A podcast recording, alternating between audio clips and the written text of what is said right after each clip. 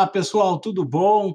Estamos começando a primeira edição do podcast 4Lcast Automobilismo. Estamos aqui com o Vitor Aparecido, o Jonathan Laval, me corrija se estiver errado, e o Gustavo Rodrigues. Eu sou Alexandre Perim. Vamos conduzir uma pauta que envolve a primeira corrida no GP da Alemanha, o rescaldo do GP da Rússia, transmissões da Fórmula 1 para o ano que vem, como a gente vai ver, o que vai fazer, como era a Globo e o que vai ser no futuro, a saída da Honda na categoria, que foi anunciada na semana passada, o futuro de Max Verstappen, talvez o piloto mais promissor de todos, após 2021, uh, a Fórmula Indy, que teve corrida nesse final de semana no circuito misto de Indianápolis, e a incrível e inacreditável confusão no kart envolvendo o piloto italiano, que simplesmente pistolou e depois ainda foi às vias de fato no paddock. Então, estamos iniciando, mas antes de começar tudo, vamos falar um pouquinho sobre cada um, sobre como a gente chegou aqui nesse momento para construir essa ideia do podcast 4Lcast Automobilismo. E eu vou começar por mim, já que eu sou o mais velho, mais antigo, então vamos lá. Uh, meu nome é Alexandre Perim, eu moro aqui no Rio Grande do Sul, em Cachoeirinha, do lado de Porto Alegre.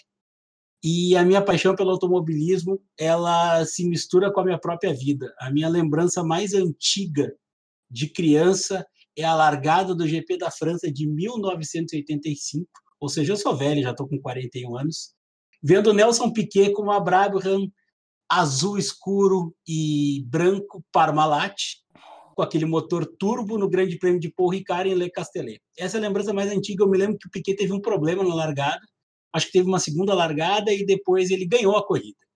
Então, eu me lembro disso, me lembro de algumas corridas daquele ano, inclusive o Grand Chelem de Ayrton Senna uh, no Grande Prêmio de Estoril. A partir dali, automobilismo se tornou, na verdade, o meu primeiro esporte. Eu gosto muito de todos, de muitos esportes e o automobilismo foi o primeiro, antes até que o futebol, que com o passar dos anos acabou se tornando a minha paixão principal, mas sem deixar o automobilismo longe disso. Então, eu acompanho Fórmula 1 desde 85, desde 86 com alguma regularidade, desde 87 88 assistindo 80, 90% das corridas desde então. Então tem uma história bastante bacana aí. Acompanhei todos os anos, quase todos os anos da Fórmula Indy, tenho começado a gostar da NASCAR, gosto da Fórmula E, então estamos aí. Agora passo a palavra para o Jonathan. Se apresente, Jonathan, de onde tu falas e como começou essa história toda. Então, boa noite, Alexandre. Boa noite todo mundo que está nos ouvindo aí no futuro. Eu tenho 27 anos, moro aqui em Campo Largo, que é a região metropolitana de Curitiba. Comecei a gostar de Fórmula 1 no início dos anos 2000, com o Schumacher ali na Ferrari, que foi onde eu peguei aquela paixão pela equipe, pela Ferrari. Cresci ali vendo Schumacher todo domingo, ganhando e ganhando. Deu uma afastada da Fórmula 1 depois, na adolescência e voltei mais recentemente que eu comecei a assistir o Drive to Survive, o Dirigir para Viver da Netflix. Gostei bastante e esse ano que eu peguei de vez mesmo na Fórmula 1 nesse retorno. Gosto muito do Leclerc, acho que ele é um baita de um piloto. Gosto muito da Ferrari, como vocês já notaram. A Indy também tem um carinho pela Indy, assistia bastante ali nos tempos da Band, a Band popularizou a Indy aqui pra gente. Luciano do Vale. E é isso. Gosto muito mesmo da Fórmula 1 e da Indy, basicamente, mas é automobilismo, é automobilismo. Bom, agora é minha vez. Sou Vitor Aparecido, é, moro em Itabaiana, Sergipe, interior do estado. Minha paixão por automobilismo começou lá na, na metade dos anos 2000, quando o Alonso venceu o seu primeiro campeonato no Brasil e depois o bicampeonato com a Renault. É, é o meu grande é meu grande piloto da vida, um esportista sensacional. É, e praticamente é isso, desde 2005 que eu vejo Fórmula 1. Nos, na, no final dos anos 2000, 2007 para 2009 eu parei de assistir um pouco, que era muito novo, tenho 20 anos, e a partir, a partir da década passada, comecei, eu voltei a assistir quando, quando o Fernando foi para a Ferrari, Quando o Vettel começou a ganhar com a, com a Red Bull, começou a ganhar aqueles quatro títulos seguidos, me apaixonei de vez. Eu também sou fã da Indy, comecei a, a acompanhar a categoria também pela Band, que popularizou pra gente aqui no Brasil, nas noites, noites tardes de domingo. E basicamente é isso. Sou, sou um fã também da Ferrari, para mim a maior, a maior equipe do, do automobilismo mundial. E é isso. Basicamente é isso. Boa noite, galera. Meu nome é Gustavo. Sou de São Gonçalo, região metropolitana do Rio de Janeiro. Tenho 24 anos. E assim como, como o Perim, eu, eu desde que me entendo por gente, eu acompanho automobilismo. É, minhas primeiras memórias assim concretas vêm de 2002 em diante, quando eu peguei ali no meio, né, daquele pentacampeonato seguido do, do Schumacher. Embora tenha começado a acompanhar nessa época, meu, meu piloto preferido, quem tem a minha torcida é o Alonso. É, uma das, das mais inesquecíveis corridas para mim foi aquela de San Marino, onde ele segura o Schumacher até o final, ali naquele GP de, de Imola em 2005.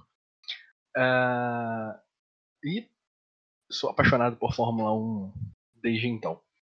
É, tenho memórias até antes do ano de 2002, havia, a gente estava comentando aqui antes de entrar na, na gravação, mas foi a partir realmente desse ano de 2002, eu tinha seis anos de idade, que comecei a acompanhar.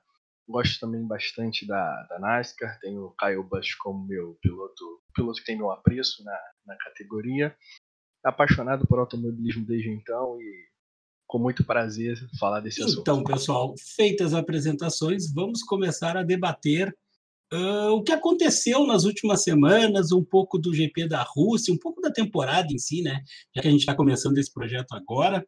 E o que, que se projeta para o Grande Prêmio da Alemanha, na outrora temível, é, desafiadora Nürburgring, que era apelidada inclusive de Inferno Verde pela maioria dos pilotos e que deixou de existir com aquela configuração de 14 quilômetros, com suas subidas e descidas e curvas cegas, depois do acidente Nick Lauda em 76.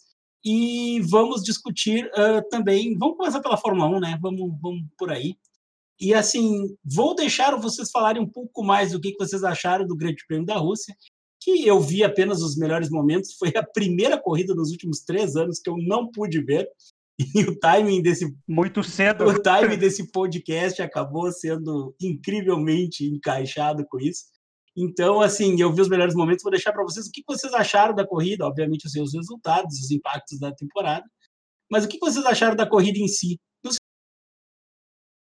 circuito de soque, que normalmente é com exceção das duas primeiras curvas, normalmente a, a corrida é bastante chata, mas eu deixo para vocês falarem. Palavra de vocês.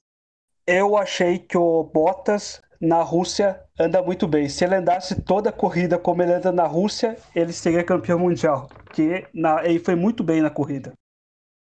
Eu acho que ele já descobriu o segredo, né? Largar em terceiro para ganhar a corrida. Ano passado foi assim, esse ano foi assim, então se classifica em terceiro. Exatamente. Que ele ganha a corrida. O Kvyat também foi muito bem em casa, o Kvyat russo, ele fez uma corrida muito boa. Eu acho que ele vem evoluindo das últimas corridas. Sim, também tem, teve no, no GP a, a punição, as duas punições, né? No começo da, da corrida pro, pro Hamilton, que tentou praticar, né? Duas, para, duas paradas, ou duas largadas, largadas paradas é, no, no pit lane conseguiu duas punições de 5 segundos cada, cumpriu depois logo no, no, no, próximo pit stop dele. E a corrida se resumiu a Bottas e Verstappen lá na frente, a corrida toda. Teve também, é claro, o incidente lá da, o incidente da, da, da primeira volta. Com o, o Sainz ali. Exato, o Sainz e o Stroll, que, os, que o Sainz bateu no muro, tentou passar direto pela, pela sinalização quando sai da pista. E, e, basicamente foi isso. O GP foi o Hamilton tentando recuperar o tempo perdido né, com, a, com a punição. E, e, e, também tem o destaque do Leclerc, que conseguiu uma sexta posição com o carro da Ferrari. E basicamente é isso. Tá tirando leite de pego de pedra o Leclerc ali. Só ele tá pontuando basicamente na Ferrari. O Vettel tá. Exato. Vettel tá muito triste já. E também teve o Raikkonen, né? Ele igualou o recorde do Rubinho de 322 largada, largadas na Fórmula 1. O que me chamou a atenção na corrida, primeiro assim, um excesso de, de confiança da Mercedes naquela questão do Hamilton, porque eles não tinham certeza que eles podiam fazer aquilo. E assim, é a típica coisa que tu consegue esclarecer com a, uma, a direção de prova antes da corrida, com os comissários, né? Uma punição totalmente desnecessária, sabe? Tipo, na boa foi juvenil que a Mercedes fez, e é o segundo erro juvenil da Mercedes em três provas, porque também teve entrada no pit lane com o pit lane fechado em Monza, né, que acabou gerando a vitória do Gasly. Então, assim, tem, tem, tem coisas na Mercedes, e aí eu vim o ponto que eu tenho pensado nisso há algum tempo. Eu tenho a sensação que o Toto Wolff, ele está começando a, a se distanciar um pouco da Mercedes, ele não está tão obcecado trabalhando ali, isso afeta na falta de atenção aos detalhes já tem rolado esse, esse, essa discussão no paddock de o Toto Wolff se afastar da, da, da direção da, da, Mercedes, até porque se fala muito da saída da Mercedes da categoria em algum tempo no futuro. Mas, assim, eu tô achando que ele está indo mesmo para essa questão de gerenciar pilotos e está dando menos atenção para a equipe. Esse tipo de erro não aconteceria no ano passado, por exemplo. Tinha até um papo do Toto Wolff na FIA, alguma coisa assim, eu acho, né? Isso, exatamente. Se questionava muito quem seria o novo chefão, Big Boss, o CEO da, da Fórmula 1, como a gente pode dizer, né? Mas acabou indo para um nome que eu achei legal, tá? O Stefano Domenicali, ele até teve um início difícil na Ferrari. Ele é o responsável por aquela decisão ridícula da Ferrari de mudar a maneira de fazer pit stops no Grande Prêmio de Singapura em 2008, que custou a vitória do Massa na corrida, né? E, e talvez o campeonato, porque teve alguns outros erros da Ferrari. Mas aquilo ali foi só um, um, ponto, assim, eu acho que ele conduziu bem a Ferrari naquele período todo de 2007, 2008, 2009 até até ele sair. E a prova que ele foi bem é que depois que ele uhum. saiu o negócio degringolou de tal maneira que que hoje temos nosso amigo Harry Potter lá, Matia Binotto, se atrapalhando mais que não sei o que. É, Binotto, teve até o Binotto com a sua Alfa Romeo, né, parado na estrada. Aquilo ali, assim. E o pior é o italiano passando e dando uma zoada nele. Assim, tipo... Binotto, Binotto, e a Ferrari Binotto. é... Não tá fácil, Cara, né, a, é, a, gente fala de, às vezes de clubes de futebol, né? Mas a Ferrari, se comprar um anão, o anão cresce. É, o negócio tá, tá, Quando a coisa tá ruim, tipo assim, ó, se tiver uma corrida que o Leclerc tá chegando no pódio, vai furar o pneu na última volta, vai quebrar o carro, sabe? Vai acontecer alguma coisa, vai dar um safety car maluco que vai dar vitória pro, sei lá, pro, pro Kvyat, sabe? Algumas coisas que acontecem assim. São coisas completamente inesperadas, né, da Ferrari assim, é, é, desde de problemas mecânicos até o exemplo há poucos GPs atrás, o Vettel discutindo parada, janela de parada com o engenheiro dele, ah, não, a gente não sabe o que faz, acho que dá para ficar, dá para ficar. O Vettel rodando com 30, fazendo 39 voltas com pneu macio, né, sendo ultrapassada por todo mundo. Então, assim, é como o Periston tá uma bagunça generalizada dentro da, da, Ferrari, em todos os aspectos. As decisões estratégicas têm sido bastante ruins da Ferrari, né? Então, isso tem, tem esse aspecto também que, que afeta bastante a, o resultado da equipe em si, né? Uh, é, pode falar, pode falar. Desde já, isso, desde, desde já do, do Bahrein do ano passado, né? Com aquela corrida que o Leclerc estava ponta a ponta, desde a, da, dos treinos até a, a, o final da corrida, uhum. teve um uhum. problema mecânico, né? E também no meio da temporada que se descobriu, né, que tinha algo, alguma coisa errada já no, no motor, no motor da, da Ferrari, né, que comprometeu praticamente a temporada de 2020 toda, né? Coisa errada não, né? Coisa errada no sentido assim, tipo, tipo assim, é, não era para ser bem assim, né? E aí eles acabaram é, é, eu uhum. acho que a, a, Ferrari ganhou algumas corridas ano passado e talvez essa, essa decisão de ser mais esperto do que todo mundo acabou custando duas temporadas para eles, né? Não sei se vocês concordam. Porque ano que vem não vai melhorar muita coisa, né? Só 2022 mesmo. Exatamente. Então, assim, em relação a alguns destaques individuais, como falou, o Kvyat normalmente corre bem em casa, né? E mesmo que ele não tivesse, ele estava muito longe na frente do Gasly, mas mesmo que ele não tivesse mais perto, assim, eu acho que ia ter uma ordem de equipe, tipo, hoje não, né, Gasly? Segura o faixa aí, deixa o cara correr. Mas eu, sinceramente, acho que o Kvyat está ocupando, tá, tá, ocupando espaço na Fórmula 1, assim. Se considerar que o Magnussen também tá ok, mas acho que o Kvyat já não tem mais muito o que acrescentar, tem uma uma meninada, não sei quanto vocês, mas eu particularmente adoro ver as corridas da GP2. E essa meninada de baixo é muito boa. Tem muito lugar bom ainda para ser ocupado na Fórmula 1. E tem muita gente boa para subir, né?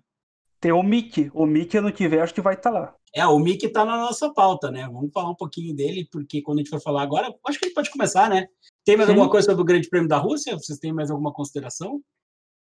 Ah, o Ricardo, acho que o Ricardo tá andando, tá andando bem. A, a, Renault parece que engatou muito boa uma sequência agora. Então, exatamente. Vamos começar a projeção para o Grande Prêmio da Alemanha de Nürburgring, que é uma pista que não, não era utilizada desde 2016. Ela é uma pista de características diferentes desse novo Hockenheim, que é, que é dividido pela metade, né?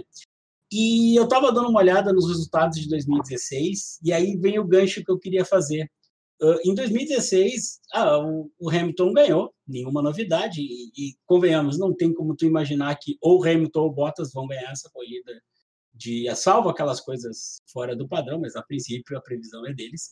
Mas eu estava dando uma olhada nos resultados e a Renault andou muito bem, o motor Renault naquela corrida.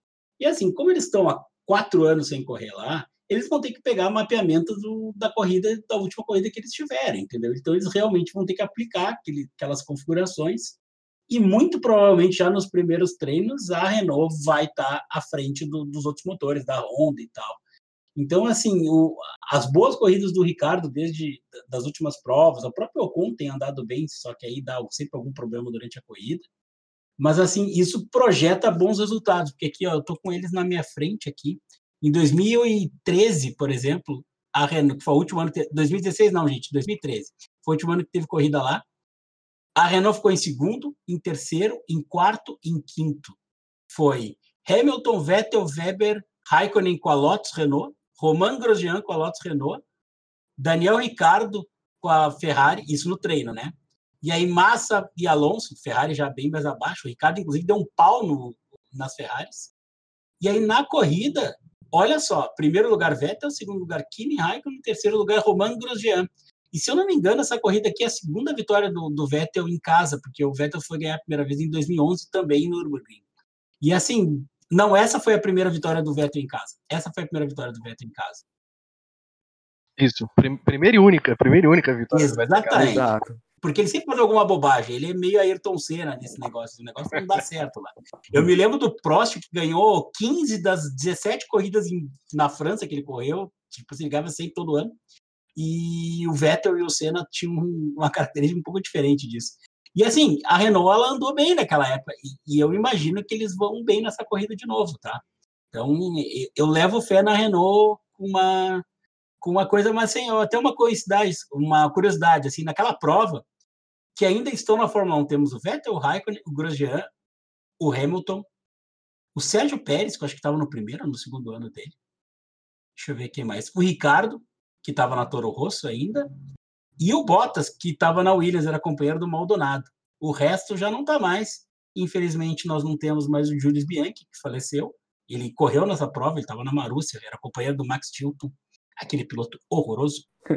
E o Verne ainda estava na, Teve até um incidente engraçado, né, com, com, com o Bianchi nessa, nessa prova, que o motor dele estourou e o carro não tá, o carro estava engatado ainda, né?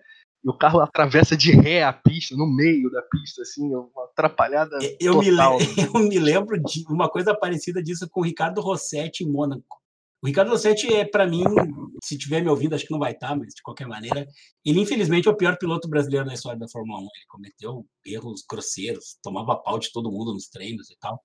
E o Rossetti, ele fez isso em Mônaco, ele deixou, ele passou reto na, na que é aquela curva antes do Loves, e aí ele foi dar ré, e aí continuou, ele deu a ré um pouquinho, só que ele, não sei se travou o câmbio da Tyrrell dele, ele foi dando ré até metade da curva, sabe? Tipo assim, ele já tava lá no meio da pista, tava andando de ré. Eu acho que o comentarista, era, o narrador era o Murray Walker, deu uma xingada nele durante a narração, ou o Martin Brando, não lembro qual dos dois que tá ali, então, uma xingada nele, assim, tipo.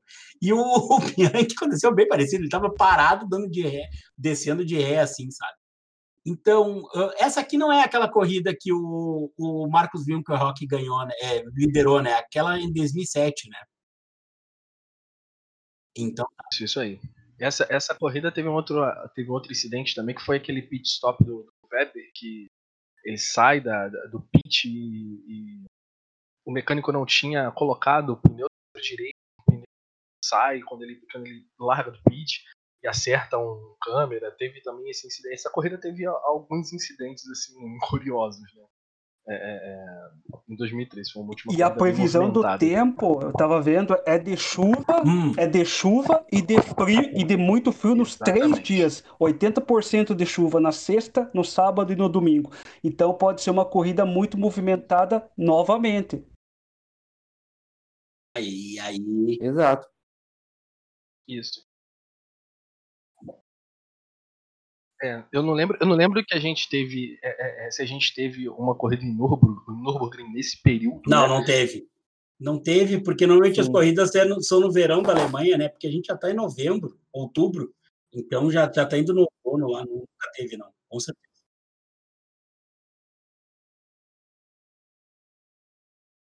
Sim, sim. Então o Vettel, o Vettel ele, ele cita isso, né? Esse período de estabilidade do tempo, esse período do ano. E assim, é, eu tô muito curioso para saber como vai ser, porque assim, a previsão de, de do tempo, não só para corrida, mas para toda semana é chuva. Então, assim, a gente tem muito tempo, né, sem corrida em Nürburgring. É, essa chuva com certeza vai atrapalhar com relação à aderência e tudo mais. A pista tá emborrachada. E o, e o frio eu tava, vai chegar a 3 graus, parece, na hora da corrida, então vai ter muito problema Sim, exatamente. É, é, e, tem, e tem um outro fator muito importante que é o acerto dos carros, porque assim, a gente sabe que o vento, a direção do vento atrapalha muito. E assim, a, a, a previsão é de que é, a gente tenha ventos aí de 10 km na sexta, 13 no domingo e 19 no sábado. Ou seja, é, são três dias diferentes, três dias importantes de treino e corrida, e que você vai, vai ter uma variação muito grande. Então estou muito curioso, vai ser, acho que vai ser um GP é, é, é bem adverso para todas as equipes. Né? A Mercedes já, inclusive, é, expressou sua preocupação com relação ao tempo.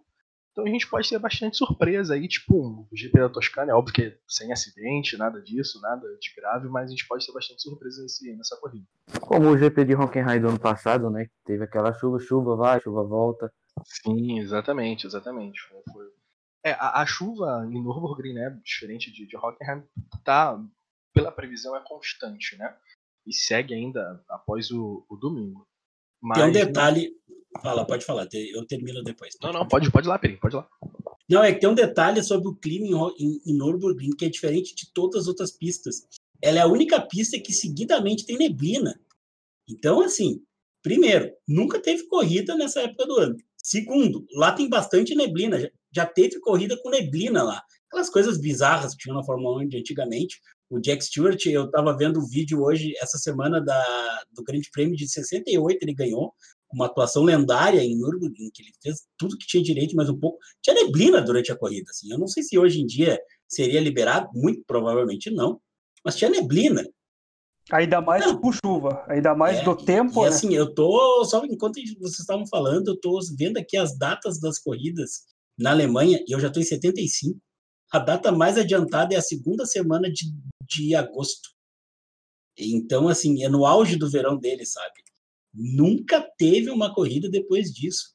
E olha, é, e assim, corridas no frio, a gente tem na China, às vezes a corrida no frio, dependendo da época do ano, e muito frequentemente no Japão, né? No Japão é bem comum a corrida ser numa época mais fria, porque é final do ano uh, e, e, no hemisfério norte já começa a ficar inverno. As corridas no Japão normalmente são ali outubro, às vezes até em novembro. Então eu acho que, que, que o fator frio eu não tinha me dado conta, foi uma boa observação. Eu acho que vai pesar nessa corrida, tá? E, e aí vai bagunçar muito até acerto de carro, sem contar chuva. Mas assim, só o frio mesmo já seria uma, uma questão muito diferente, aquecimento de pneus, e aí os pilotos de hoje em dia que não são que não estão tão acostumados com esses detalhes assim, talvez sofram um pouco mais, talvez os pilotos experientes tenham uma vantagem em relação a isso, que já tenham essa experiência um pouco maior, assim, tem muito piloto jovem, né? Até, até...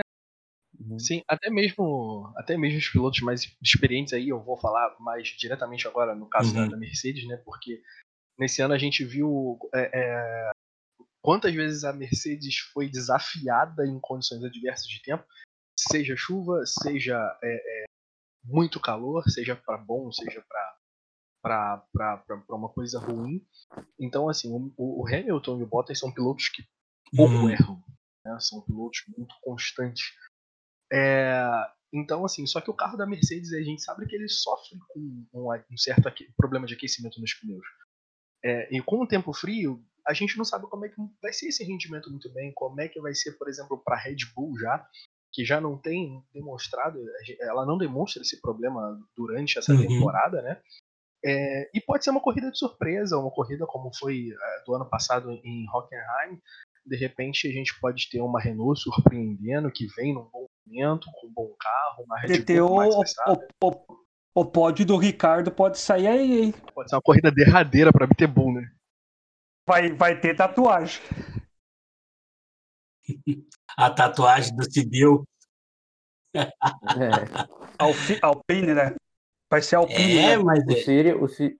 Fala, pode falar. Pode. O Sírio que na o Círio que na próxima temporada vai virar o conselheiro né, da, da Renault, que a Renault vai passar por uma reformulação, que teve grande déficit lá no, com seus carros esportivos, até vai mudar o nome da equipe para o ano que vem. E é basicamente isso, Alpine. né? Que eu, que eu acho é, que era a marca Alpine. que eles usavam especialmente nos ralis, né? Eu acho que nos ralis sempre foi Alpine. No, Sim, já, já, é, já é Alpine. Eles estão já trazendo já logo a divisão esportiva toda para dentro do automobilismo mesmo é, nas competições. E a pintura, isso, a pintura vai ser verde com rosa. Eu estava vendo que teve o primeiro projeto que foi descartado porque teve, teve pouco rosa, se eu não me engano.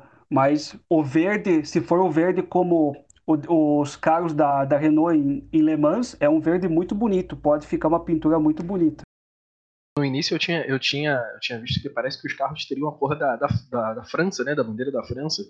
Agora já, já, já muda para um novo, novo projeto. Que curioso agora também.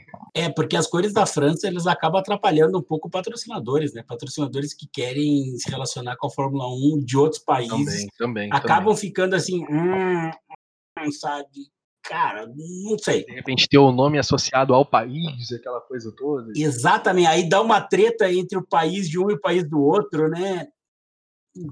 Questões então. políticas que a gente sabe que envolvem. É que eu me, conf... eu me confundi aqui. O verde com rosa é na hum. Aston Martin, que vai.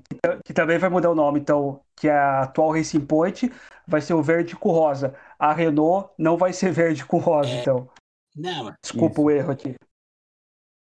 É, o, o, rosa a gente já sabe que é da BWT, né? Então, é assim, fala, fala, fala, pode falar. A, a Alpine, se não me engano, é um azul meio com laranjado, alguma coisa parecida com a McLaren. Eu, eu cheguei a ver uma foto.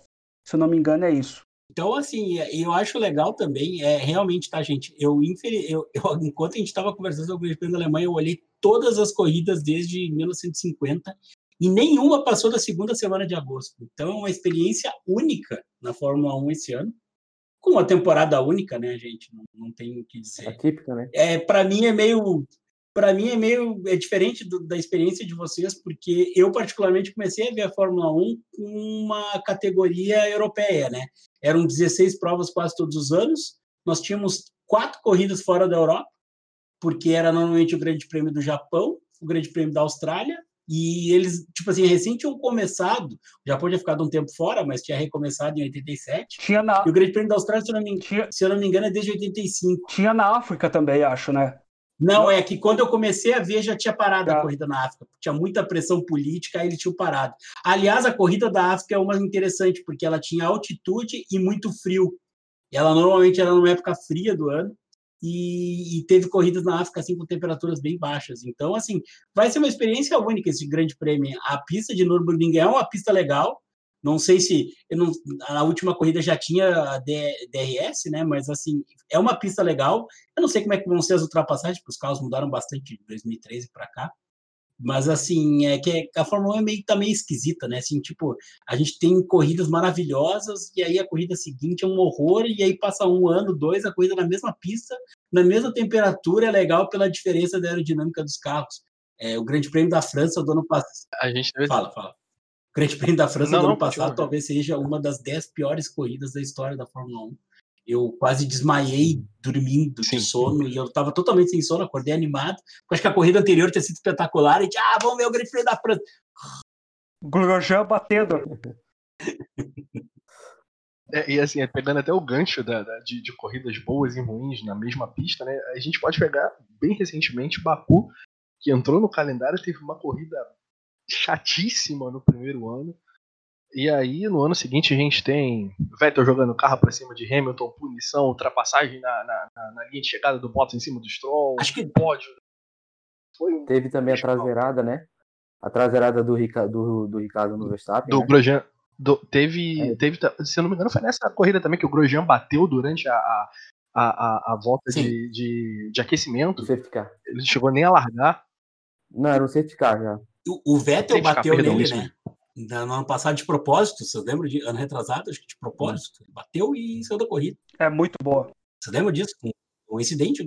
E, e uhum. Baku, o Ricardo bateu uhum. feio com o Vettel numa, numa, reta, né? E o Verstappen bateu com o Ricardo. Não, o Verstappen bateu com o Ricardo. E os dois saíram da corrida. E, e assim, e Baku é uma pista legal, né? Tipo assim, é o contrário de Istambul que a gente vai ter de volta, que teve uma corrida legal e aquela sequência de curvas ali da, da a, a, curva 9 e 10, eu não lembro exatamente qual é a sequência, mas assim, que é sensacional, mas as corridas normalmente depois daquela ali foram chatas, né? Não, não teve legal. O Baku foi o oposto. Eu, particularmente, acho o Baku uma das melhores provas da temporada. Eu normalmente fico bem empolgado para a corrida, porque não, ela não permite Sim. erro, né? Errou, bateu. Um abraço. É, é a curva do castelo, né? Eu tô muito curioso para ver como vai ser Hanoi também, porque a, a, pista tem características muito semelhantes a essa de Baku. E assim, é, é, tem uma sequência de curvas do terceiro uhum. setor na, na, na pista de, de, de, Hanoi, que assim, são curvas bastante complicadas e que não permitem erro. É muro de um lado, muro do outro. É uma corrida que provavelmente, primeiro ano, é, pilotos ainda é, é, é se acostumando com o traçado, vai ser uma, uma prova que provavelmente vai ter entrada de safety car, vai ser bem previsível. Também estou bastante empolgado com essa eu, prova. Eu até recomendo para vocês, eu estou procurando aqui qual é o nome do canal. Eu tenho um canal muito legal que eles usam, eles pegam, acho que, eu não sei qual o, o jogo que eles usam, e Mitsus, M-I-T-S-O-S 1311. O Aceto Corsa. É muito legal esse canal porque eles usam. Nossa, Aceto Corsa é o nome do jogo? Eles têm todas uhum. as pistas que a gente não está mais acostumado a ver, ou pistas uh, que eram do passado, que não tem mais, por exemplo, o Kyalami antigo, etc. E eu acho que eles têm Hanoi, tá? E eu acho que eles também têm a de Portimão Algarve. Então, recomendo para vocês darem uma olhada nesse canal, que é o Mitsus 1311. M-I-T-S-O-S 1311. Lá tem, tem, tem, tem 7 mil inscritos. Eu me inscrevi nesse canal há pouco tempo, acho que faz umas 3, 4 semanas.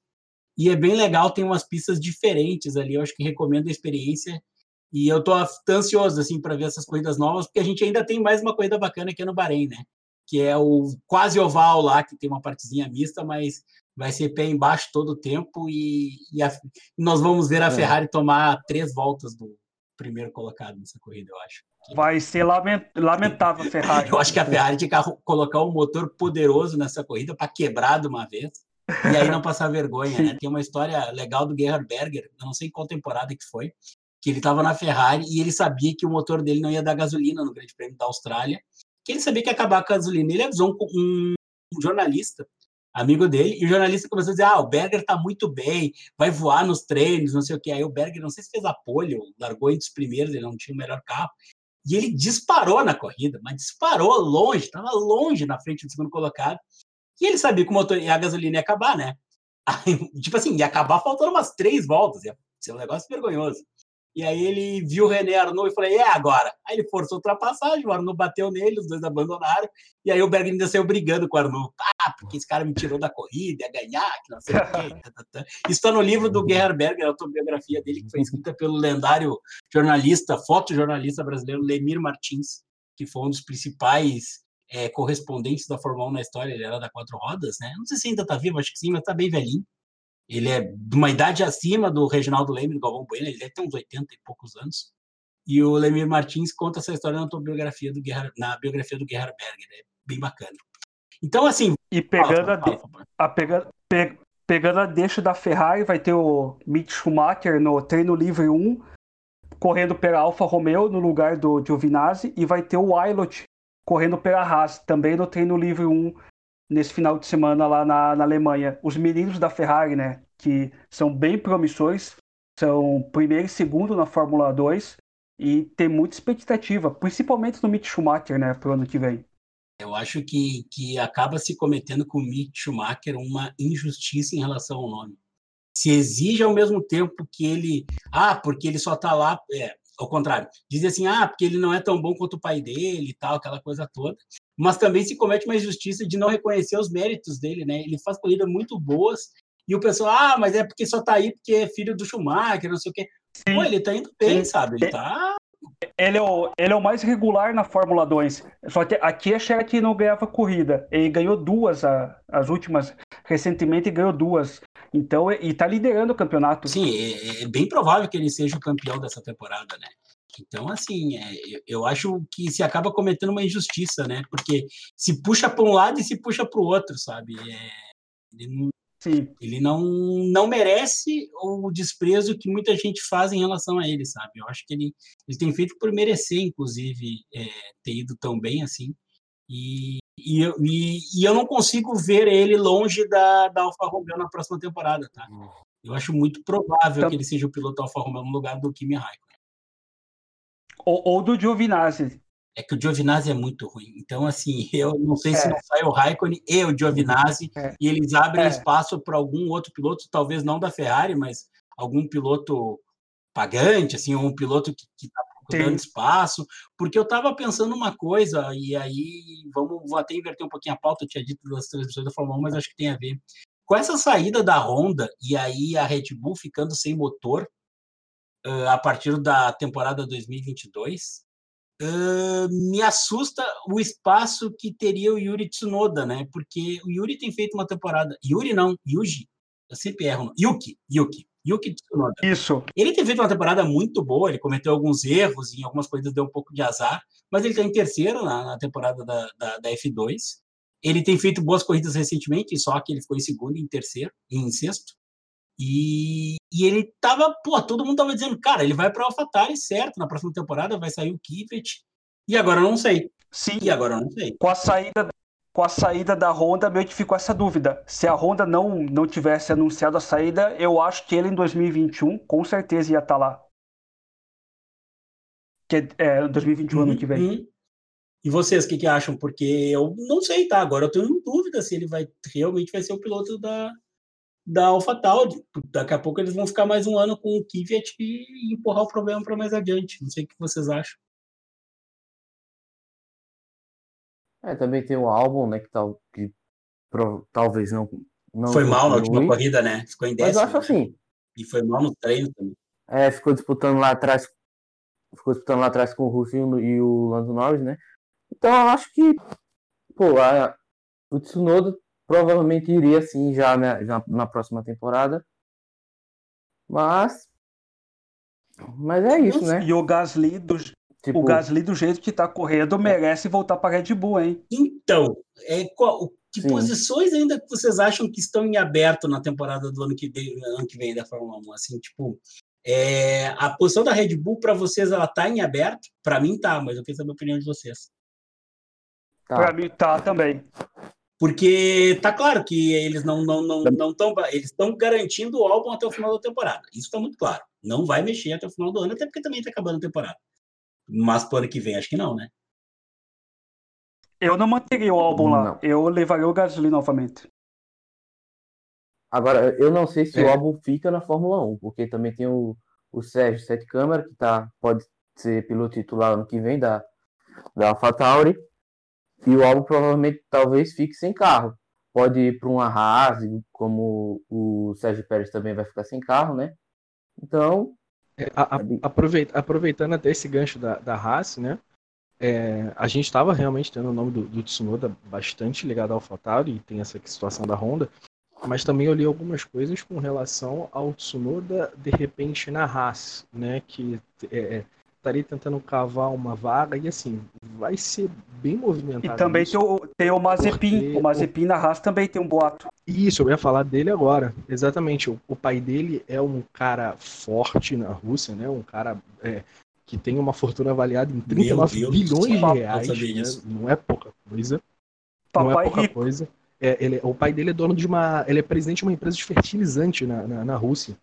E, e assim, é, é, é, óbvio, ele precisa de algumas coisas para poder obter a, a, a, superlicença na Fórmula 1, mas assim, é um cara que a gente sabe que é, Magnussen e Grosjean não estão nem um pouco garantidos. O Grosjean muito menos para o ano que vem. É, o, o, o Steiner ele vive aí falando aos sete ventos alguma coisa relacionada ao Grosjean que deixa também bastante entender que ele não vai ter uma vida longa na raça. Então, assim, tem o Mazepin, que o pai pode chegar como um piloto pagante, a Haas está meio ruim das pernas, né? É, tem o Tsunoda, que vai entrar nessa briga. É, a Haas, ela anda com, com, com motor Ferrari, e o, o Mick e o Wilot, eles vão participar do TL1 agora em, em, no GP de Eiffel, mas o Schwartzman ele já está confirmado para participar do TL1 no GP de Abu Dhabi. É, então, então, assim, vai ser uma dança das cadeiras legal, como, como foi citado agora. Tem o Sete Câmara também para de repente assumir essa vaga na AlphaTauri, Albon, que é, tipo, vai ser bem movimentado em 2020. O Sérgio Pérez também, que tá vai, vai pegar um, vai cavar um lugar, eu acho. Eu acho que o Sérgio Pérez vai para para Haas, sabe? Eu acho que ele, ele vai, é, o Sérgio Pérez ele, ele, ele vai continuar na categoria. Eu acho que ele tem muita grana, né? Deixa eu até acrescentar o que foi falado aí. O, o pai do Lance Stroll, que a gente diz, ah, papai rico e tal, ele tem a fortuna avaliada em 2,6 bilhões de dólares, tá? O Lawrence Stroll, que é o dono da Racing Point. O pai do Mazepin. Tanto que o pai, o pai do Mazepin tem uma não, fortuna não, 20 não. vezes maior do que o do Stroll. O pai dele é de 7 bilhões. A empresa que ele administra é que custa 38 bilhões de, de, de dólares, entendeu? Mas assim, ma, mas mesmo ah, assim, okay, é, okay, é okay. três vezes mais rico do que o Lawrence, o Lawrence Stroll. Então, tipo assim, Cara, o Mazepin pode comprar a raça se ele quiser e colocar o piloto dele lá, sabe? O raça vem da hora, sabe? Ele não tá muito. Tanto que o pai, do, o, pai do, o pai do Mazepin, se eu não me engano, tentou comprar a Force Indy, só que daí o pai do Stroll que comprou antes.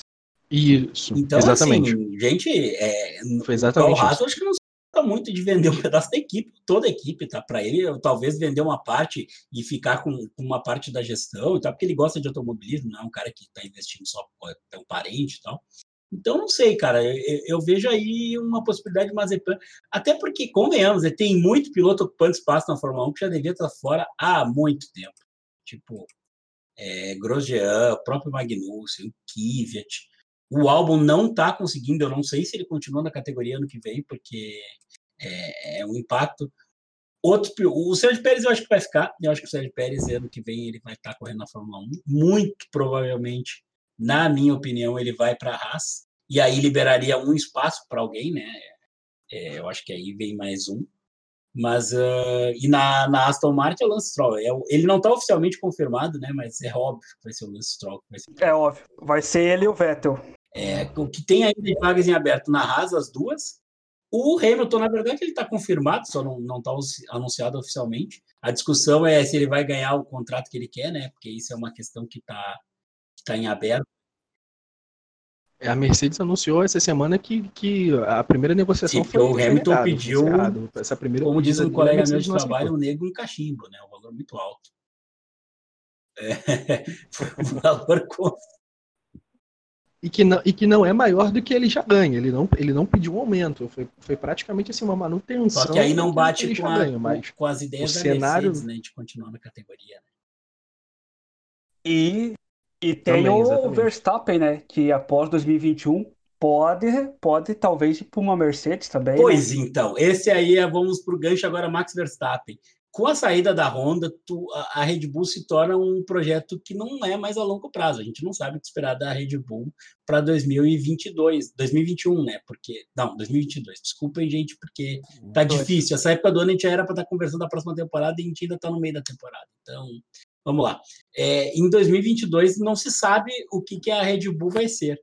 E aí não se sabe se o Max Verstappen vai ficar, porque ele já tem se sentido incomodado, ele é um piloto de temperamento difícil, que já reclama publicamente, meia lá, Fernando Alonso, não fica muito satisfeito, já dá uma, uma xingada no rádio, reclama fora das pistas, daqui a pouco o Horner já está de saco cheio dele, daqui a pouco o Horner se enche a paciência e vai para casa, ficar com a dona patroa, nossa Spice Girl Jerry Hewell, e tipo, larga de mão Fórmula 1, tu vai se virem, sabe? Os caras estão tudo ricos, né? Você pode fazer isso aí. Então, assim, não sei, Max Verstappen, daqui a pouco ele está esperando o que vai acontecer do contrato do Hamilton. Né? Daqui a pouco a Mercedes combina de, ah, vamos pagar o que tu quer, mas o contrato é só de dois anos. E aí o Max Verstappen, opa, então, tamo aí, né? Então, vou ficar de olho. Eu duvido que. Ou não também, né? Porque a gente não sabe se a Mercedes vai ficar e daqui a pouco a Red Bull se torna a principal equipe da Fórmula 1 de novo. A gente já não sabe mais o que vai acontecer. E aí. E para a Ferrari não vai em 2022, porque o contrato do Sainz é até 2022, né? e do Leclerc até 2024. É, cinco anos do Leclerc, então, improvável. Eu não sei, cara, eu acho que, que não só a mudança total da categoria a partir de 2022, mas também essa, essa troca de, de, de, de, de cadeiras, né, vai deixar muitas possibilidades na, nos próximos anos. É, também tem, tem o. Para competir com ele na Mercedes, pode vir o Russell, pode subir para a equipe principal. E, e a gente também. Eu vi algumas notícias também que a Red Bull talvez possa sair da Fórmula 1 também, já em 2022. Então a gente tá um futuro bem, bem complicado aí pela frente. E o que resta aí é só saber se vai se o, se o Verstappen vai continuar a categoria, provavelmente vai. E se. É, a gente teve esse pacto de concórdia. Mas o pacto de concórdia diz né? que os caras vão ficar, né? Mas não garante que o cara é. vai ficar lá, né? É, é, então, é isso que, é isso que quer dizer. Então, assim, é, é uma garantia, mas não é muito bem lá essa garantia de que eles vão permanecer. É óbvio que se não estiver sendo lucrativo, se eles não conseguirem fazer o um investimento, a, a, a, própria Mercedes, eu acho que é o, o a principal equipe nesse ponto que já considerou sair porque uh, já não estava tendo tanto resultado assim, falando financeiramente para a Fórmula 1, então e até porque esse argumento da Honda, né, é um argumento que, que na boa, não, não, bate, né? Porque a Honda diz que na Fórmula 1 ela vai sair porque ela quer diminuir a, a, a, a impressão de carbono relacionada a ela no mundo, tarará, porque está indo para os carros elétricos e tal. Mas na Índia ela renovou por mais alguns anos, então então não bate. Exatamente. E a Índia anuncia o motor é. híbrido é. ainda agora, né? Até 2029 na Indy, junto com a Chevrolet, ela vai dividir. É uma desculpa meio que para boi dormir, assim, na verdade é, é, Também tem o outro lado, né? A Volkswagen ela começa a anunciar um ensaio, porque a Volkswagen é o oposto, né? A Volkswagen fez muita bobagem, assim como a Mercedes na Alemanha, de, de, de fraudar os resultados da, da, dos motores lá, mas dos carros de passeio mesmo. E a mesma punição que a, que a Volkswagen tomou alguns anos atrás, agora a Mercedes está tomando.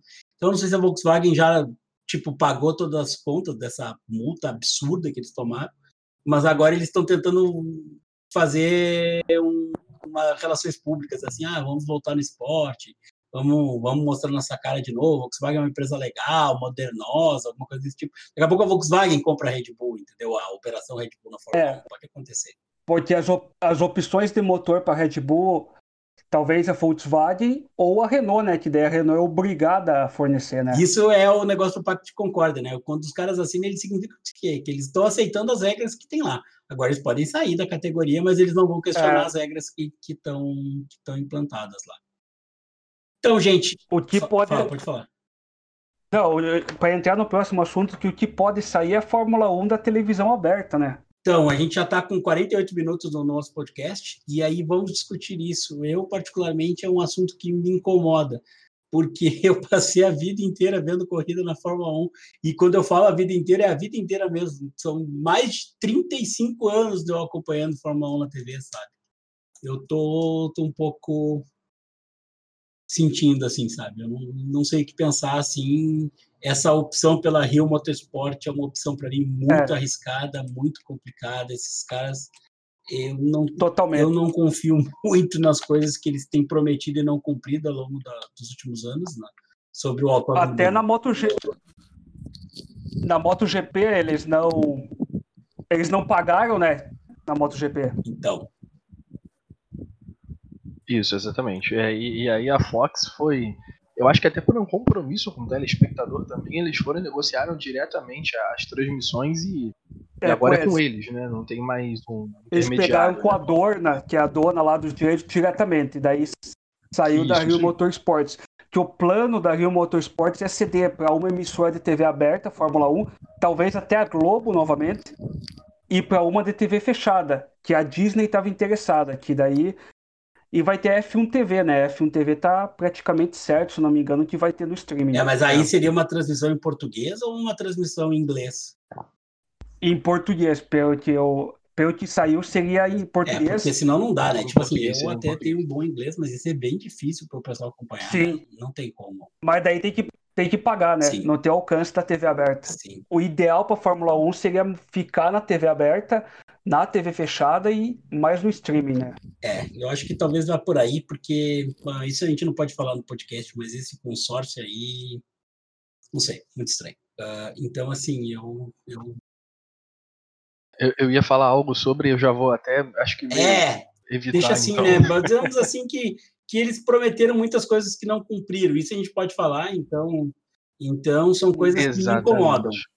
É, Eu, eu, eu, não, eu, não tenho, eu não tenho muita confiança de que é, isso vai acontecer no praticamente estalar de dedos, já que assim a gente tá a, teoricamente cerca de seis meses do início da temporada é, e virada do ano, né? Eu acho muito difícil, muito complicado que a gente vai ter algo certo, concreto em tão pouco tempo assim já é, é, definido com O relação que a gente pode falar é que o que complica é a situação política do Rio de Janeiro e esse, e esse consórcio ele está vinculado à situação política do Rio de Janeiro, que é um caos total e isso pode afetar. Eu não sei, não sei. Eu acho que a gente tem que esperar e tem que torcer para que dê certo, né? Eu particularmente torço, assim, sabe? Sim. Até o próprio autódromo mesmo tá, tá no impasse com relação aí ao é- Ministério Público, né? É, é uma área. Ele é a chave do, do modelo de negócio deles é o Grande Prêmio de Fórmula 1 no Rio de Janeiro, né? E aí nem isso está garantido, então, porque, bom, não sei. É, eu li, eu li, li uma notícia há poucos dias que parece que o, o, o Chase ele deu uma meio que pressionada no governo é, é, é, do Rio para aprovar esse projeto para poder a corrida acontecer. Só que assim, é, 2021, aí não só falando de transmissão, mas já também entrando no mérito da corrida do GP do Brasil, acho muito difícil, porque o projeto inicial da, da, da, da concessionária Ah, nem previa a uma obra de dois No Rio anos. de Janeiro, 100%. né? Então, Não, não vai. Pra não 2021. não vai. Eu ponho. Sim, sim. E assim, não é, não é, não é um local assim de tão fácil acesso, não é um local turístico. Eu só vou É dizer um isso aí. ponto também. Jacarepaguá, quando começou a corrida, também não era, porque era longe pra caramba, sabe? Aquela música não é. Sim, Jacarepaguá é um local que não é, não é um bonito, banhado, não é É um legal. banhado e, assim, desgraçado. o acesso também não, é não é mangue, aquela área de, de mangue mesmo.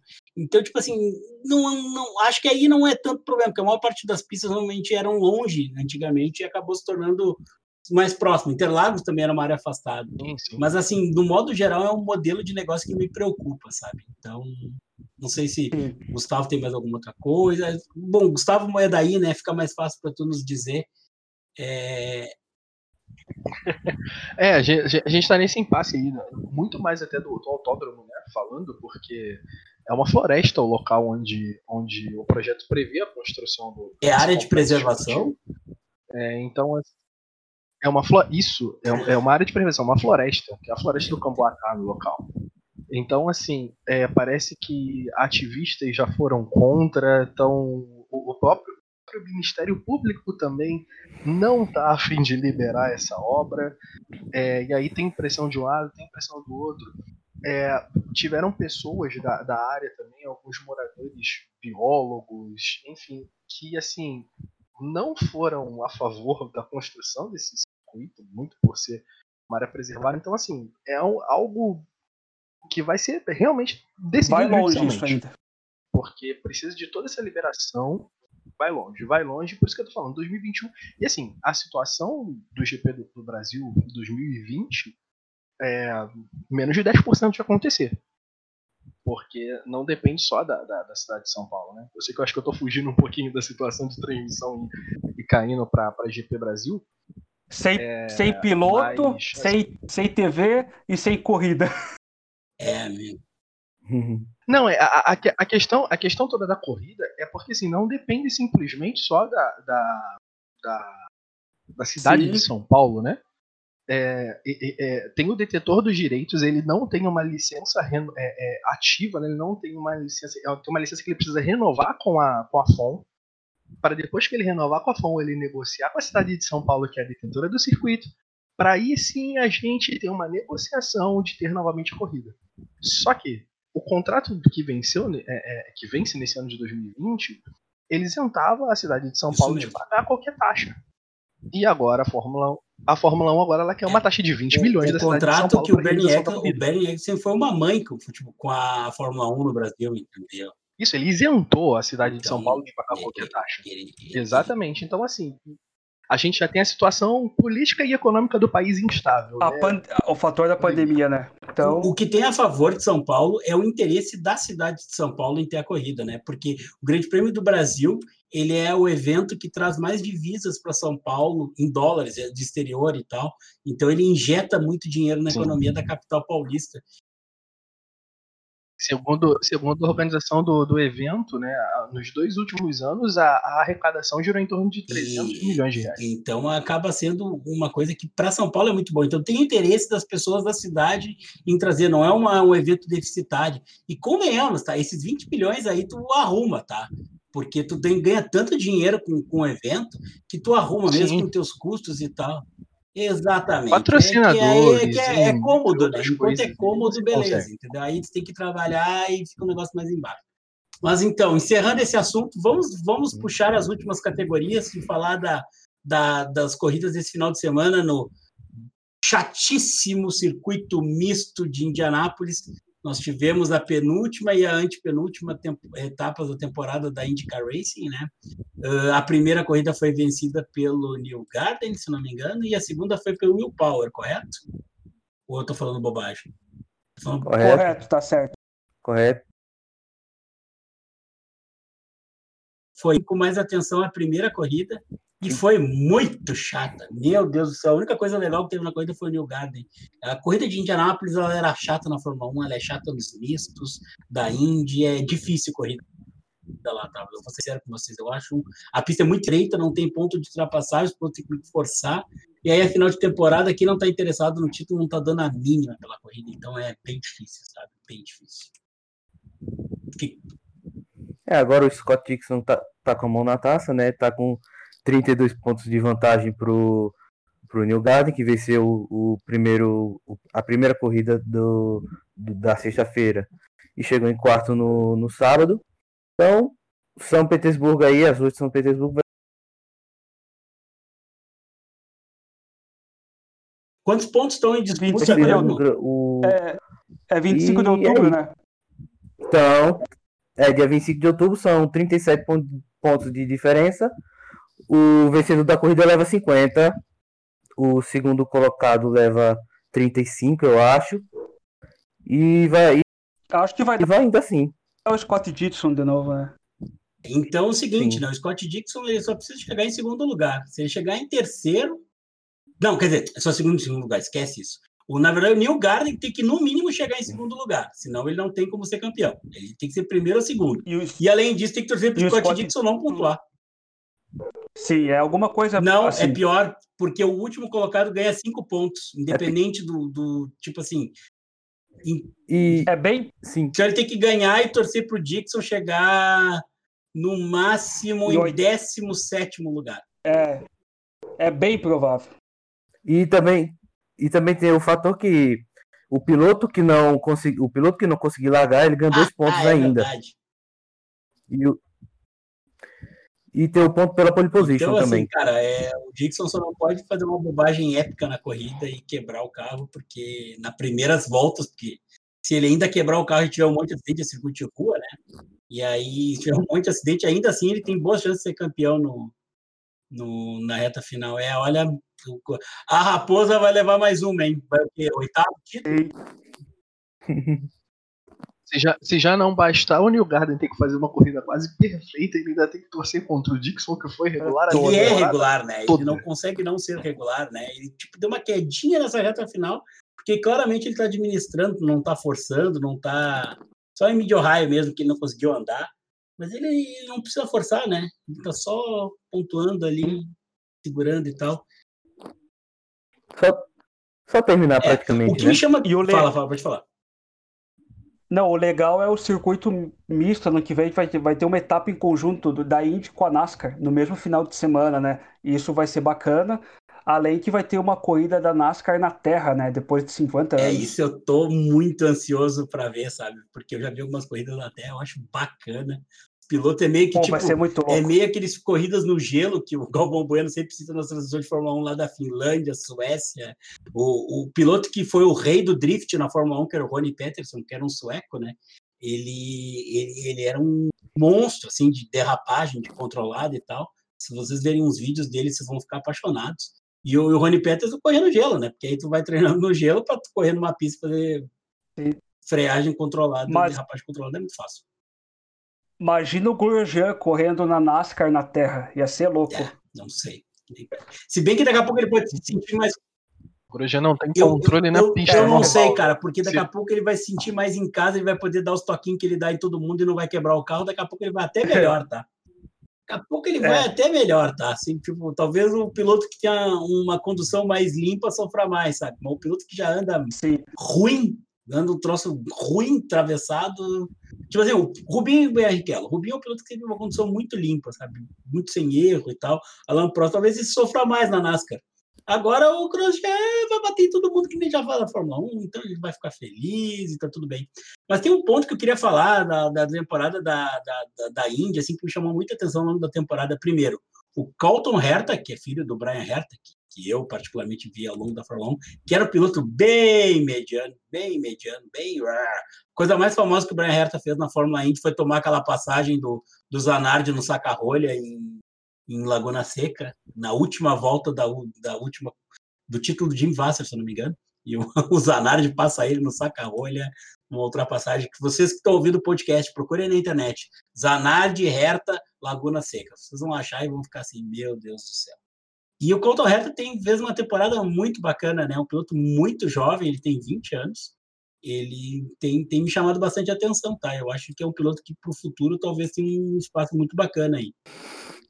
Sim. E o Zanardi teve notícias do estado dele? Como que ele tá? Ele tá melhorando progressivamente, mas ainda é uma situação bem delicada, sabe? Eu, particularmente, o Zanardi é um ídolo. É, assim, já tem Pode falar, relato, pode acho que do.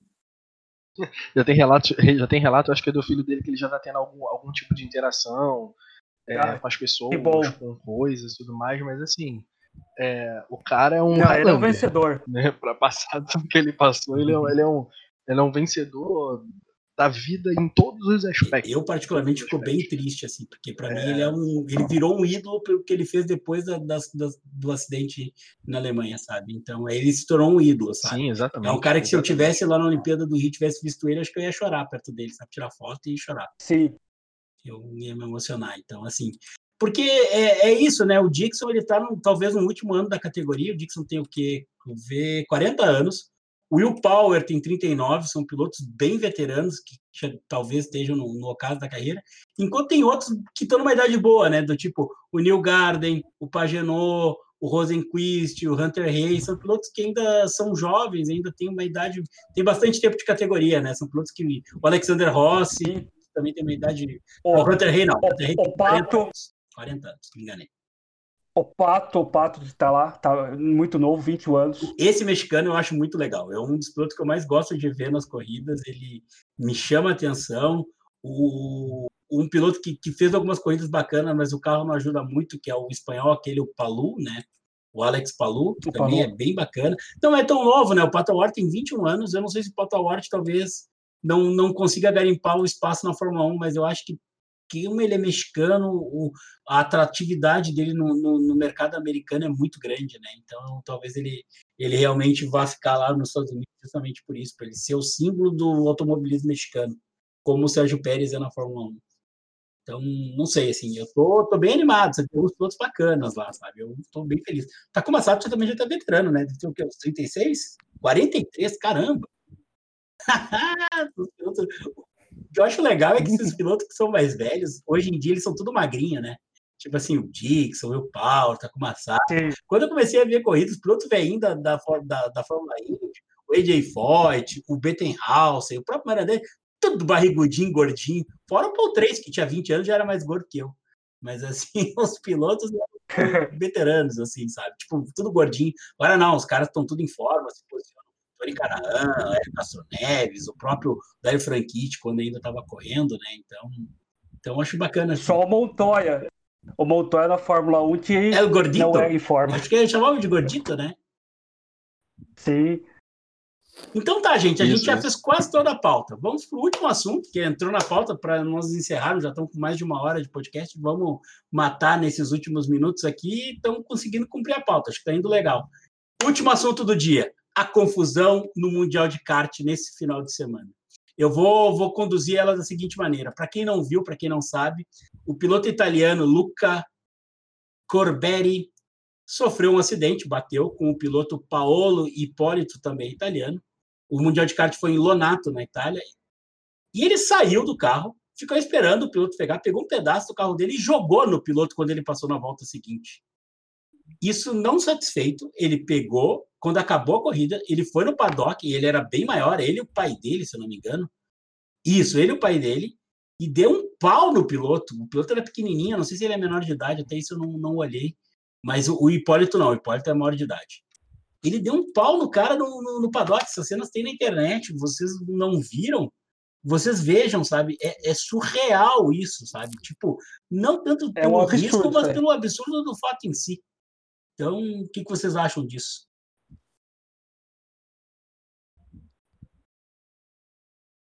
Ele foi um completo. Isso vai, isso vai contra, contra qualquer tipo de competitividade no esporte, né? Por, porque o cara não, não ficou pistola pelo acidente, jogou, pegou o um pedaço do carro e ainda jogou no. no, no, no como no Paulo Hipólito. No Hipólito já na. na é. Sim, na, no Hipólito na próxima volta. Não satisfeito e ainda foi bater no cara lá, lá no, no, é, paddock, é né? incrível, né? ele jogando e depois se deu bater. Você não acredita que é real isso daí. Esse piloto. Sim. E ele ainda, depois, ele, numa publicação dele no Facebook, pediu desculpas e anunciou que está abandonando a, o automobilismo, né? Só para boicotar uma, uma punição da FIA, que que está investigando é, eu, isso. Eu acho que o boicote ele não deve fugir, né? O boicote não deve fugir porque assim, ele, ele simplesmente declara que ele vai aposentar. Ah, hum. mudei de ideia, vou voltar. E aí passar ileso. Isso, isso é, é, acho que é muita, vai ser muita incompetência da parte da FIA se permite isso. Assim, mesmo ele anunciando, não, não, não, não colocar nenhuma punição. Agora sim, uma atitude antidesportiva completamente. O Wilson Button pediu a, o banimento. E tem um detalhe, né? O pai do assim, Luca Corberi, que é um piloto que não é ruim, tá? Ele contava nas categorias de base, ele ganhou do Russell do Stroll e do Callum Wyatt e do Dan Tickton no kart. Tipo, ele é de uma família que já é tradicional no kart. E, e a propósito, tá? ele tinha razão no acidente, tá? O, o é, era um outro classificado da corrida após daquilo. Porque ele, ele realmente deu, jogou o cara para fora da pista, mas, tipo assim, tu pune de uma maneira, né? A reação é totalmente desproporcional e tem mais um detalhe, né? O cara correu o risco de ser atropelado ali, ainda tem isso, de machucar o Hipólito, dele ser atropelado. É, cara, eu, tipo, cenas lamentáveis. A gente teve aquele incidente na NASCAR também, de, de um piloto que, que, que é. sofreu um toque, foi pro meio da pista para poder sinalizar. Não, vou contar a história. Essa, aí, essa aí eu procurei um pouco antes que eu lembrava. Na NASCAR de terra, o Kevin Ward Jr., tinha 19 anos, ele sofreu um acidente, abandonou. Isso, ele Ward. ficou, ele foi para o meio da pista para xingar o Tony Stewart e ele foi atingido pelo Tony Stewart e morreu. O moleque tinha 19 anos, foi para o meio da pista, xingar o Tony Stewart que tinha batido nele. O Tony Stewart escorregou, bateu, o cara estava tão transtornado que não viu que estava na direção dele. O Tony Stewart atropelou ele, o cara morreu. É, é aí Mas que tem tá, uma eu pista se- escura aí tá, também, eu é, sei se de iluminação. terra ou a pista escura, agora tu tá falando tem razão, até vou procurar aqui. Mas o, Não, é de terra, é de terra. isso, ah, então é escura. isso. Eu sabia que era uma pista de terra, exatamente. Era uma corrida à noite, noite. com certeza. Então, assim, o menino morreu. Morreu, não tem volta, entendeu? Então, tipo assim, o, o, o Corberi foi absurdo, tem 23 anos, mas, tipo assim, tem limite, assim, tipo, e ele deu a volta, deu toda a volta e ele continua xingando, sabe? Tipo assim, é, já tinha dado tempo de, de, de parar, mas também até falhou um pouco a organização, né? O cara não podia ter ficado na pista, tinha que ter chegado um fiscal, ô, meu, guri, vem pra cá, tio. Deu, acabou a corrida, tu tá fora, um abraço. Exatamente, tirar, porque assim, além do próprio risco do- do- da peça que ele joga, alguém bate, a peça volta nele, ou alguém roda, perde o controle, atropela, escapa, tem, enfim, uma série de, de situações, assim, que, que ainda É, o- bem que o não Bu- teve nada O pior, né? Button pediu a que não- uma coisa E completamente o Massa, que é impensada. o presidente da Federação Internacional de Kart, assim, de, de- assim da, da, da, da divisão de kart da FIA, né? Felipe Massa, kart e tal, ele. Sim, A, a pista é, é- é a dono. Os Corberi são os donos da pista de Lonato, onde teve a corrida. Então, assim, o, cara, o, o, o, Massa vai fazer a investigação e provavelmente vai punir com banimento, sabe? Tipo, eu acho bem improvável que escape disso, independente do cara se aposentar ou não. É, é o mínimo. é Eu o só não mínimo entendi, precisa. aí vocês vão ter que me ajudar só pra gente fechar esse assunto e encerrar o podcast de hoje. Por que, que tá todo mundo falando que é o novo, novo TikTok? O que, que o Dan fez, vocês sabem? Porque se não souber, a gente vai procurar. O TikTok fez alguma coisa semelhante em relação a isso. Não sei se vocês sabem o que, que é. Eu não, não sei, vou até procurar agora. Agora eu fiquei curioso. Então tá, então vamos fazer o seguinte: para encerrar esse podcast, que foi muito bacana, a gente.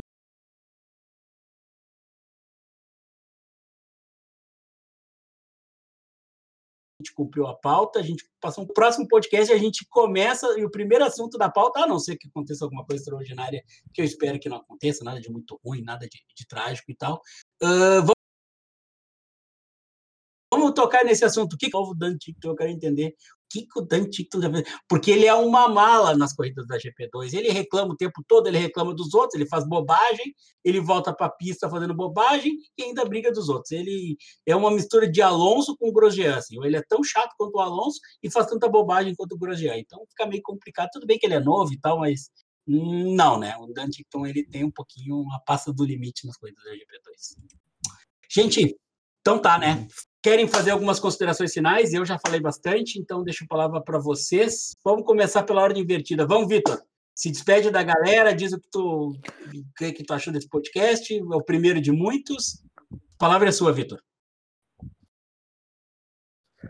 Pô, massa demais participar, fazer esse pod- podcast com vocês. Um prazer imenso, foi muito bom. E segue a sina aí do, do Hamilton tentar igualar né, o Schumacher na, logo agora na Alemanha, né? E Desde, desde do GP de Monza, daquele, daquele telão que mostrou que ele tá. Que era para mostrar a pole, só que mostrou a vitória. Então, é mais ou menos isso, né? É só esperar agora o GP da Alemanha. E e basicamente é isso mesmo.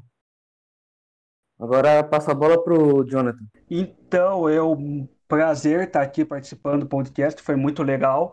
E queria deixar a dica que tem a série documental do Alonso, que é Fernando, lá na Amazon Prime Video. Então, eu ainda não assisti, tenho que assistir, mas para quem quiser, quiser assistir alguma coisa no final de semana e quiser ouvindo, vai lá na Amazon Prime Video e vê a série do Alonso, Fernando. Bom, é, acho que eu só posso dizer que eu tô, tô bem feliz, bem empolgado, desde quando recebi o convite para poder fazer ah, esse podcast. Sou um cara apaixonado por esportes e diversas modalidades e falar de, de esporte, conversar sobre esportes é sempre um prazer. Fica a minha expectativa para essa corrida de, de Nürburgring, que tem tudo para ser uma, uma corrida imprevisível, surpresas, uma corrida que a gente espera que pelo menos bem diferente desse GP de Sochi que a gente teve é, na semana passada. E também na expectativa do próximo episódio, o que, a gente vai ter para falar e para trazer para os nossos amigos aí que estão ouvindo a gente. Então, uh, até um compromisso que eu pensei agora com essa dica do Jonathan. Assim, a cada final do podcast a gente vai passar uma recomendação de alguma coisa legal, ou no Netflix, ou no YouTube, ou uma leitura, um Boa. livro, uma história, algo que, que, que, seja fora do podcast. Que vocês terminem o podcast e procurem na internet para ver o que, que, é. Então, a partir de agora, um compromisso aqui da, do, do capitão Alexandre Perim. Então, vamos lá vou passar sempre uma dica. A de hoje já foi feita, a série Alonso, Fernando, né? Fernando. Na verdade. E, e, toda semana a gente vai pensar alguma coisa legal para. Toda semana não, porque o, o, podcast não vai ser semanal, mas toda vez que a gente tiver uma edição do podcast, a gente vai trazer uma ou mais sugestões para vocês desligarem o podcast e procurar na internet algo bacana. Pode ser até um outro podcast. Então, estamos abertos no canal no YouTube, alguma coisa desse tipo. Gente, obrigado por tudo. Passamos um pouquinho da nossa previsão, mas nas próximas vai ser um pouquinho mais rápido. Uh, um grande abraço, bom dia, boa tarde, boa noite a todos. Eu sou Alexandre Perim. Estamos encerrando o nosso podcast, o 4Lcast Automobilismo. Confira os nossos outros, outros canais, a gente vai ter outros podcasts de outros assuntos. Um já está no ar, que é o 4L Plano Tático, sobre uma análise tática das coisas que aconteceram no futebol. Vai ter futebol internacional, vai ter futebol nacional, vai ter história, vai ter futebol alternativo ou outros assuntos alternativos. Estão pensando algo sobre categorias de base. Opa, esportes então, americanos assim, também.